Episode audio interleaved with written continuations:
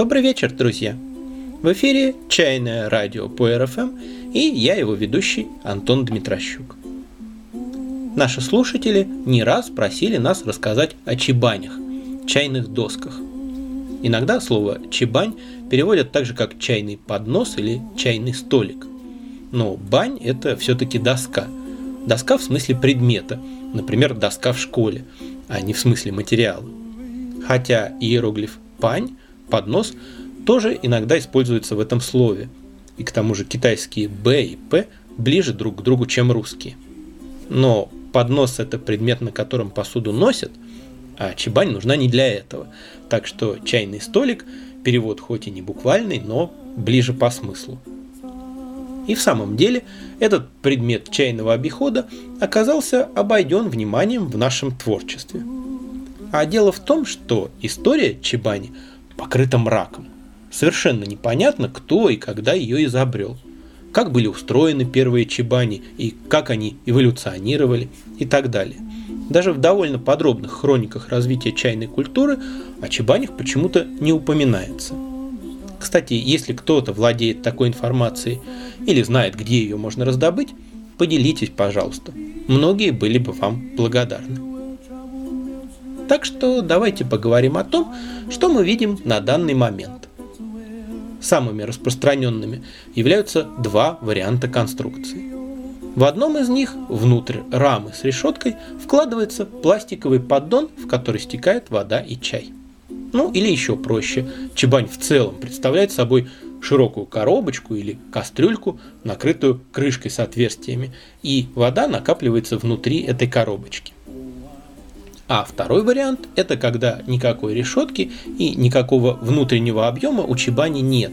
Это цельная доска, но в самой глубокой ее точке имеется отверстие, к которому присоединена отводная трубка, по которой вода стекает в стоящее под столом ведро. Иногда первый вариант называют чапань, чайный поднос, а второй со шлангом, собственно, чабань, доска. Но в России такое разделение не очень принято. У каждого варианта есть свои преимущества и недостатки. У первой разновидности емкость поддона конечна, и рано или поздно придется прерваться, чтобы вынуть его и опорожнить. Кроме того, чем сложнее конструкция, тем больше в ней может сломаться. Но этот вариант для меня самый привычный. Лет 10 назад в чайных клубах преобладали как раз такие – и к разновидностям с трубочкой я долго относился предвзято, мне они казались ужасно неудобными. А зря, как оказалось, пользоваться такой стационарной цельной чебанью совсем несложно. Но есть и минусы. На пол ее не поставишь, для слива нужен перепад высот. Стекая по трубке, вода довольно неприятно журчит. А если трубка опущена ниже уровня жидкости в ведре, то в ней постоянно образуется воздушная пробка – и приходится либо шевелить трубку, либо жамкать прилаженную к ней резиновую грушу. Если прорези у чебани с решеткой достаточно широки, то чайная крошка благополучно смывается в поддон, а вот у чебани со шлангом она задерживается на поверхности. В общем, эстетика так или иначе страдает. Наконец, существуют и комбинированные варианты. Чебани, в поддоне которых есть клапан для слива, который можно держать закрытым, а можно открыть и присоединить к нему трубку. Если чебань большая и предполагается, что она будет стоять на месте, то ее устройство может быть расширено и дополнено. Например, ее пространство может быть разделено на внутреннюю рабочую зону и бортики, на которые гости возвращают чашки, чтобы их снова наполнили чаем. С одной из сторон может быть подставка-сушилка для перевернутых чашек – на краях могут быть декоративные возвышения в виде гор или статуэток, ну и так далее. В состав чебани может входить панель с электрическим чайником, чтобы тут же и воду греть. Не сказал бы, что это намного удобнее, но такие чебани часто ставят в офисах крупных чайных фирм, они солидно выглядят. Лично я такой вариант недолюбливаю. Ну, не нравятся мне эти маленькие чайники из нержавейки, шипящие прямо под рукой. К тому же стоит все это сооружение намного дороже, чем чебани чайник по отдельности. В конце концов, в чебане может быть еще и встроенная система подачи воды. Есть и противоположный, минималистический вектор. Функцию чебани может выполнять другое устройство – чайный пруд, чачи. Это просто более или менее широкая чаша, над которой или в которой можно поливать чайник водой. Вода при этом никуда не девается, остается в этом пруду и продолжает греть чайник снаружи. В маленьких прудиках помещается только чайник. В широких прудах можно разместить и другие элементы посуды – в них могут быть для этого возвышения островки. И легко представить, что чебани с трубками произошли от таких прудов. Но так ли это в действительности, я не знаю. В свою очередь, у маленьких прудиков на один чайник тоже есть альтернатива. Так называемые сосуды для питания чайника. Это такие глиняные или фарфоровые подставочки, имеющие на верхней поверхности несколько дырочек, небольшую полость внутри и носик для слива воды из этой полости. Они занимают очень мало места, но их часто приходится опорожнять, и поливать чайник водой придется осторожно, чтобы избежать брызг. Впрочем, кто-то может рассматривать этот стимул быть аккуратнее как достоинство. И опять-таки есть гибриды, которые можно использовать двояко. Моя первая чебань, купленная лет 13 или 14 назад, сделана из грубой глины и представляет собой широкую емкость, накрытую сверху плоской крышкой с дырочками. И эту крышку можно снять и использовать емкость как чайный пруд. В ней как раз помещается большой чайник и чехай. Иногда, где-то раз в год, мы устраиваем красочное шоу. Расставляем вокруг этого пруда десяток-полтора свеч таблеток, почти полностью его окружая – и выключаем весь остальной свет.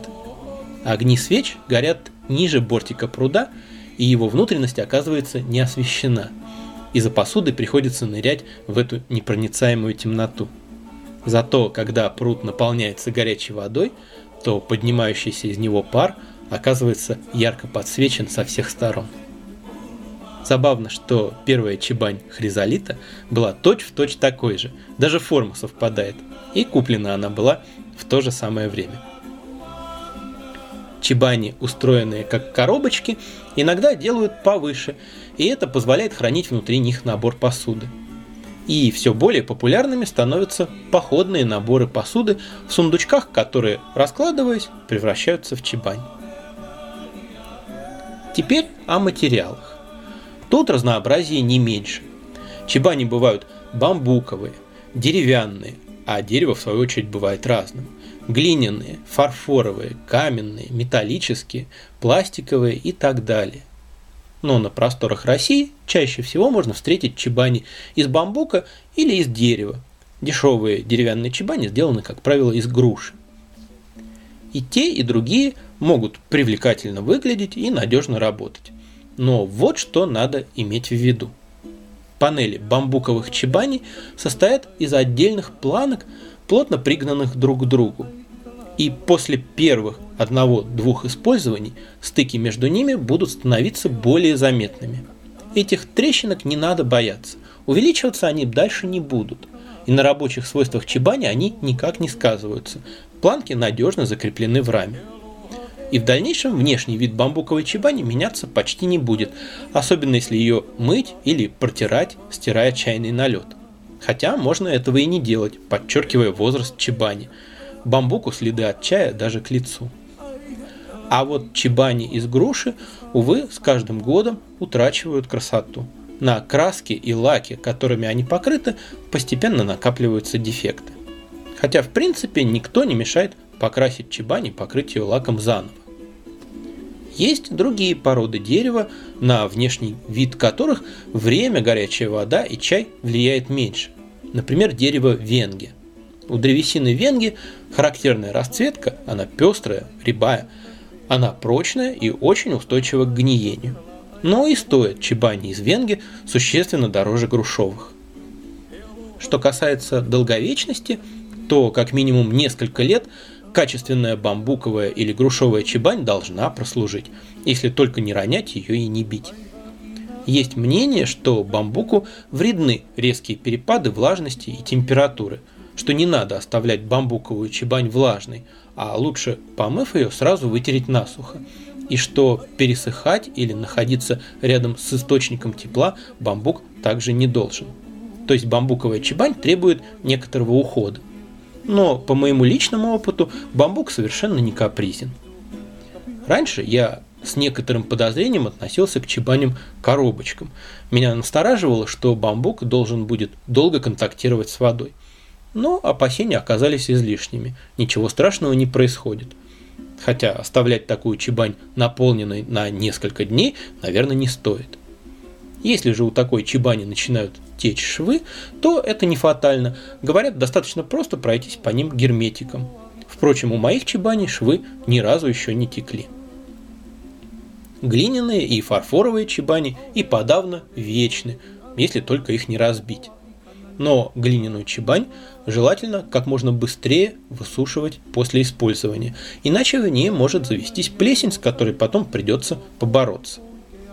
Китае, кстати, небольшие круглые фарфоровые чебани довольно широко распространены.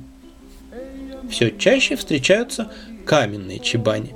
Они, как правило, довольно дорогие, но смотрятся эффектно. Чего не скажешь о чебанях из нержавейки, похожих на лотки в процедурных кабинетах. Возможно, ансамбль из металлической посуды на такой чебане смотрелся бы даже интересно, но вот с глиняным чайником или фарфоровой гайванью она диссонирует просто зверски, и я всегда недоумеваю, из каких соображений люди заводят себе такое. И, наконец, пластик. Некоторые относительно недорогие чебани якобы из цельного массива дерева, на самом деле сделаны из пластика и просто раскрашены под дерево. Некоторых поборников экологичности и натуральности это почему-то расстраивает. Почему вырубать деревья это экологично, а синтезировать пластик нет, мне лично понять трудно, особенно если учесть, что деревообрабатывающие фабрики вредят природе порой не меньше, чем заводы по переработке нефти. И почему древесина натуральнее, чем останки динозавров тоже. По-моему, пластик прекрасный материал. Он инертен, водостоек, ему легко придать требуемую форму и сделать чебань и красивой, и хорошо работающей. В последнее время все больше российских умельцев берутся делать чебани ручной работы.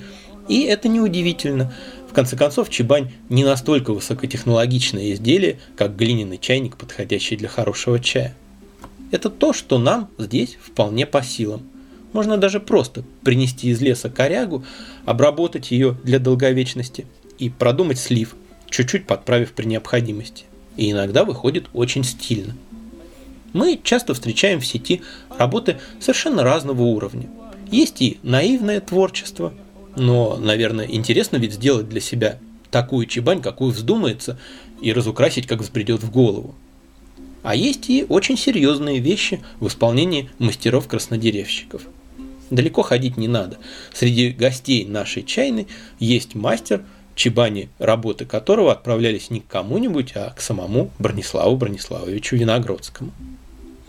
Понятно, что стоят такие вещи обычно немало, уже хотя бы потому, что себестоимость их изготовления оказывается выше. Будь это не так, какой смысл был бы в механизации? Кто стал бы разрабатывать и внедрять станки и автоматические производственные линии, если бы это не уменьшало затраты? Но всегда ли ручной труд лучше? Нет. Вещь, изготовленная вручную, может быть и шедевром, и безыскусной поделкой. И мне не очень по душе то восторженное отношение, которым стало принято встречать любое самодеятельное творчество, вне зависимости от уровня мастерства. Особенно когда творчество как такового, то есть сотворение чего-то нового, по сути и нет. Ну, взять, к примеру, готовые наборы для вышивки с эскизами, входящими в комплект. Вышел человек панно. Вау, какой молодец. А в чем тут достижение-то? В том, что он поленившись даже самостоятельно придумать рисунок, потратил уйму времени на то, что станок сделал бы во много раз быстрее и точнее, вместо того, чтобы сделать что-то такое, на что способен только человек. Восторги по поводу любой безделушки, сделанной своими руками, на мой взгляд, обесценивают труд настоящих мастеров. Заниматься творчеством – это совершенно нормальное явление. Это естественная потребность, которая сама по себе не заслуживает восхваления. Вы же не ожидаете похвалы за то, что поспали и поели. По-моему, лучше уж восхищаться тем, что действительно достойно восхищения, а не всем подряд из боязни задеть чьи-то чувства. А повышенный и постоянно растущий потребительский спрос на изделия ручной работы вполне объясним, но мне не нравится стоящая за ним мотивация. Дело ведь не в качестве. Надпись «ручная работа» автоматически увеличивает цену во много раз, и качество уходит куда-то на десятый план. И не в уникальности, не повторимости. Она важна для произведения искусства, но утилитарную, безыскусную вещь, которые делаются вручную, но сотнями и тысячами, необычно нарисованный завиток или вмятинка от пальца сами по себе в шедевр не превратят. Дело тут несколько в другом. Почему, например, у предметов роскоши цена перестает соответствовать объективным достоинствам вещи и выходит на первый план? Вещь ценится потому, что дорого стоит – а не наоборот, как должно быть с точки зрения здравого смысла. Потому что деньги – это дистиллированное время чужой жизни. Время, потраченное на их зарабатывание и на приобретение навыков и знаний, необходимых для их зарабатывания. Чем дороже вещь, тем больше жизненного времени она в себе воплощает. Покупая ее, мы символически реализуем власть над чужим временем – доказываем свое высокое положение в этой хищнической или, если угодно, вампирской пирамиде. А если вещь сделана вручную, то она воплощает в себе эту идею еще более явно и прямо. Это концентрат жизни. На нее потрачено уйма чьего-то конкретного живого времени. Если бы эту вещь сделал станок-автомат, то человек за это время мог бы узнать что-то новое, с ним могло бы произойти что-то важное – он мог бы уделить время семье и так далее. И все вот это, эту чужую жизнь мы можем позволить себе приобрести. Подумайте об этом, когда в очередной раз услышите, что у вещей, сделанных вручную, якобы есть душа. Да, есть. Но души не берутся ниоткуда. Это чья-то чужая душа. Ну, а если смотреть на вещи оптимистичнее и видеть в них – воплощенную энергию созидания и творчества, тогда не стоит забывать, что конвейеры и роботы тоже не возникают сами собой. Их кто-то придумывал, трудился, вкладывал в это свой ум, в процессе конструирования тоже бывают озарения. Так что вещи механического производства – это тоже плоть от плоти единого одухотворенного потока жизни. Однажды нам довелось, хотя и очень косвенным образом, поучаствовать в одном необычном событии. Роман Ильминский, чайный человек из Владикавказа, чьи чайные фото мне очень нравятся, учась на факультете информационных технологий, выбрал темой своей дипломной работы изготовление чебани. Из образец он взял китайскую каменную чебань, сделанную якобы вручную. Обнаружил месторождение доломита неподалеку, нашел фирму, занимающуюся резьбой по камню, спроектировал трехмерную модель, написал код для станка. А потом оказалось, что человек, который должен был сделать эту чебань, срочно уехал, и Роману пришлось еще и работу на станке самому освоить. И получилась очень красивая вещь, и притом раз в пять дешевле китайской. И на защите диплома он поил комиссию чаем с этой чебани. А чай был куплен у нас. Мы еще совместно решали, чтобы выбрать такого, чтобы было и вкусно, и понятно, и настраивала на благожелательный лад. И защита прошла на ура. Чебань, конечно, не отнесешь к предметам самой первой необходимости. То, в чем заваривать чай, и то, из чего его пить, нужнее. И те, у кого чебани пока нет, иногда сомневаются, насколько это удобно и не осложнит ли такая большая вещь им жизнь. Ведь чебань занимает больше места, чем кружка или типот. Но на практике чебань, наоборот, дает свободу. Небольшая чебань – это чайный клуб, который может быть с тобой всегда и везде. И тебе не надо уже быть привязанным кухне с раковиной или ограничиваться такими способами приготовления чая, при которых вода не льется наружу. Кроме того, Чебань – это еще и символ пространства, окружающего и вмещающего в себя нас и наши действия. Работа с чаем вообще учит не фокусировать внимание жестко, не зацикливаться на одном явлении или процессе, смотреть шире и учитывать пространство и время. И Чебань как раз и выражает этот вектор внимания, ракурс, при котором мы видим не только изображение, но и холст. Слышим не только сказанное, но и тишину, из которой приходят все слова. И неспроста в традициях, не подразумевающих использование чебани, ее место не пустует. Например, чайная утварь может располагаться на специальном длинном чайном полотенце. И наличие такого пространства или среды создает еще одно измерение, еще один слой смыслов.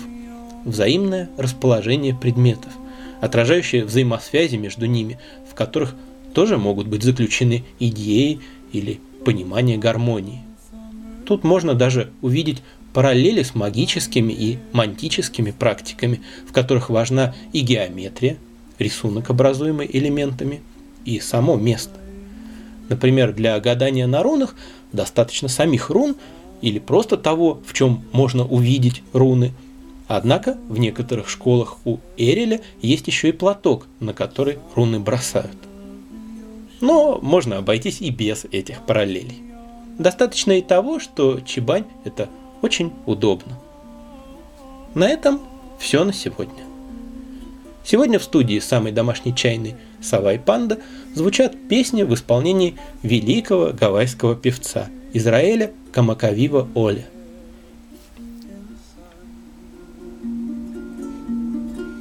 On a white sandy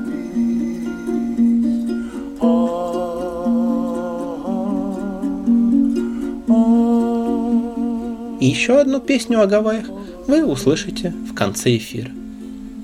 До новых встреч, друзья, и всего вам чайного.